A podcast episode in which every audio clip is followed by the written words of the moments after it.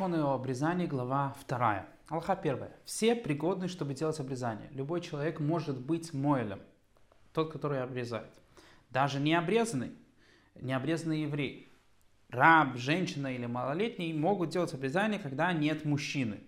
Иными словами, желательно, чтобы это делал мужчина, но если нет мужчины, любой может это сделать. Однако, и народец не делает обрезание вообще, э, идолопоклонник. Но если сделал, то делать обрезание вторично уже не нужно. И только если он это сделал ради э, исполнения заповедей, а не для каких-то другим причинам.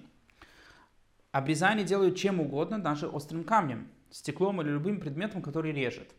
Но не делают обрезание острым краем осоки из-за опасности, э, из-за опасения, что торчащие волокна, они повредят орган. Э, лучший способ исполнения заповеди обрезать металлом, неважно ножом или ножницами, однако во всем Израиле принято пользоваться ножом. Вторая лоха. Как делать обрезание? Отрезают всю кожу, покрывающую головку, пока не откроется вся головка, после чего ногтем отделяют нежный слой, который под кожей, движением в обе стороны, пока не станет видна головка без кожи. Эм, после этого отсасывают кровь от места обрезания, пока не поступит кровь издалека, чтобы не было опасности. Э, Рамбам считает, что таким образом вода, она, э, э, извините, кровь, она э, не загрязняет и таким образом э, рана быстрее заживает. Тому, кто отказывается отсасывать кровь, не позволяет совершать обрезание, это часть э, заповеди. В последнее время есть спор, можно ли считать отсасывание кровью э, по, после обрезания является ли это частью или нет, и большинство авторитетов считает по Рамбаму, что это обязательно. После того, как отсосали кровь, накладывают повязку и делают примочку и тому подобное. Третья лоха. Если есть лоскуты кожи, которые делают обрезание недействительным, то есть если они остались на коже, то обрезание не считается. А есть такие, которые не делают недействительным.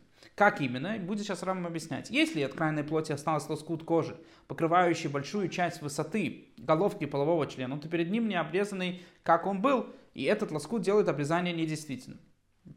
Если же от крайней плоти осталось небольшой лоскут кожи, который не закрывает большую часть высоты головки, то этот лоскут не делает обрезание недействительным.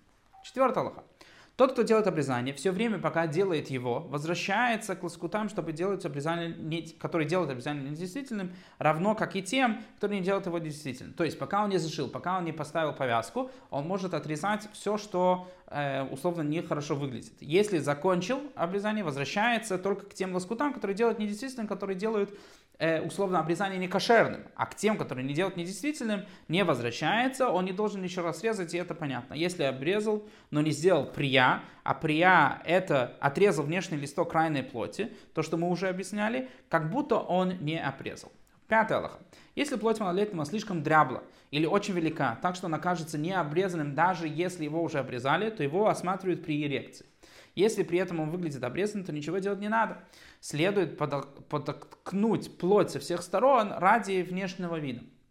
Если в момент эрекции он обрезанным не выглядит, то отрезают плоть со всех сторон, пока головка не станет видна во время эрекции. Так поступил в силу постановления мудрецов, но в силу закона Торы, потому что, э, хотя он выглядит как необрезанный, обрезание ему сделали, и второе обрезание ему уже не нужно. То есть по закону Торы так, не обязательно так делать, только по закону мудрецов. Шестая алха. В субботу делают все необходимое для обрезания. Обрезывают, делают прию, отрезают лоскуты кожи, которые делают обрезание недействительным, даже если уже закончили операцию.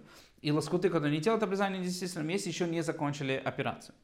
И, конечно же, накладывают повязку в субботу. Однако подготовка к обрезанию не отменяет законы в субботы. Как, что это имеется в виду? Если не нашли ножа, то не изготавливают, нож в субботу и не переносят его место, с места на место, которое является нарушением субботы. Даже не переносят из одного двора в другой через тупик, в котором не сделан нейруф. То есть даже то, что является по запретам по э, по мудрецам тоже не нарушают субботу. Даже если Эйров необходим лишь в силу постановления мудрецов, он не отменяется ради того, чтобы принести нож, потому что нож можно принести до наступления субботы, и все, что можно сделать ради исполнения этой заповеди до субботы, надо так и делать. Седьмая лоха. Точно так же для обрезания не, растир... не растирают лекарства, какие-то там порошки, не греют для него воду в субботу, не готовят повязку из ткани в субботу, не взбивают вино с маслом, которое используется для того, чтобы э, обработать обрабатывали ран. Э, если не, все это не делается в саму субботу, а надо приготовить заранее. Если не растерли зиру, э, а зира это тмин, он обладает антисептическим действием. По Рамбаму его использовали для э, нанесения на рану. С вечера субботы ее разжевывают и ее так наносят. Если не взбили вино с маслом, то мажут тем и другим по отдельности, а не смешивают вместе. Такое правило. Ради всего, что можно приготовить с кануна субботы, не нарушают субботу. Но если забыли, не приготовили необходимо для обрезания, то обрезание переносит на девятый день. Восьмая Аллаха. Если в субботу у младенца обрезали, а потом пролилась горячая вода или рассыпалось лекарство, то все это заготовят в саму субботу, потому что существует угроза здоровью, и надо все это использовать в саму субботу. Там, где принято мыть младенца, его моют в субботу в день обрезания. Как до него, так и после него, также на третий день после обрезания, пришедший на субботу. То есть, есть такие места, где принято, что именно на третий день после обрезания моют. Если это выпадает на субботу, то обязательно это делать, так как это угроза для младенца обмывают как все тело, так и место обрезания, как водой согретой накануне субботы, так и водой согретой в саму субботу, потому что существует угроза для здоровья этого младенца. Девятое. Если забыли принести нож накануне субботы, то говорят и народцу принести нож в субботу, лишь бы не приносил его через общественное владение. Общее правило таково. То есть, получается, этот еврей принесет, нарушит субботу, но только по мудрецам, а не по закону Торы. Потому что если он перенесет по общественному владению, это будет нарушение закона Торы, который запрещает приносить из общественного в частное, даже если это делается через нееврея. Если же нееврей переносит через те места, которые запрещены только мудрецам, это разрешенная работа в субботу ради обрезания. Общее правило таково, когда речь идет о том, чтобы запрещено делать в субботу из-за субботнего отдыха, то, что называется швуд, то, что постановили мудрецы ради отдыха, нам дозволено попросить народца сделать это, чтобы выполнить заповедь в установленное время. То есть Рама говорит, что это имеет отношение ко всем запретам. Если идет речь по поводу запретов в субботу, которые по мудреца, мудрецов из-за отдыха, можно попросить не еврея это сделать. Но когда речь идет о запрещенных в субботу ремесленных работ, которые называются мелаха по закону Торы, то есть запрещенные по самой Торе, или запрещенные по мудрецам, которые являются выводят из тех запретов, которые есть в Торе, нам запрещено просить инородца это делать. Десятое лоха. Приготовлен к исполнению заповеди даже той, который исполняет в установленное время, не позволяют нарушать праздники, потому что приготовлениями можно заниматься до праздников.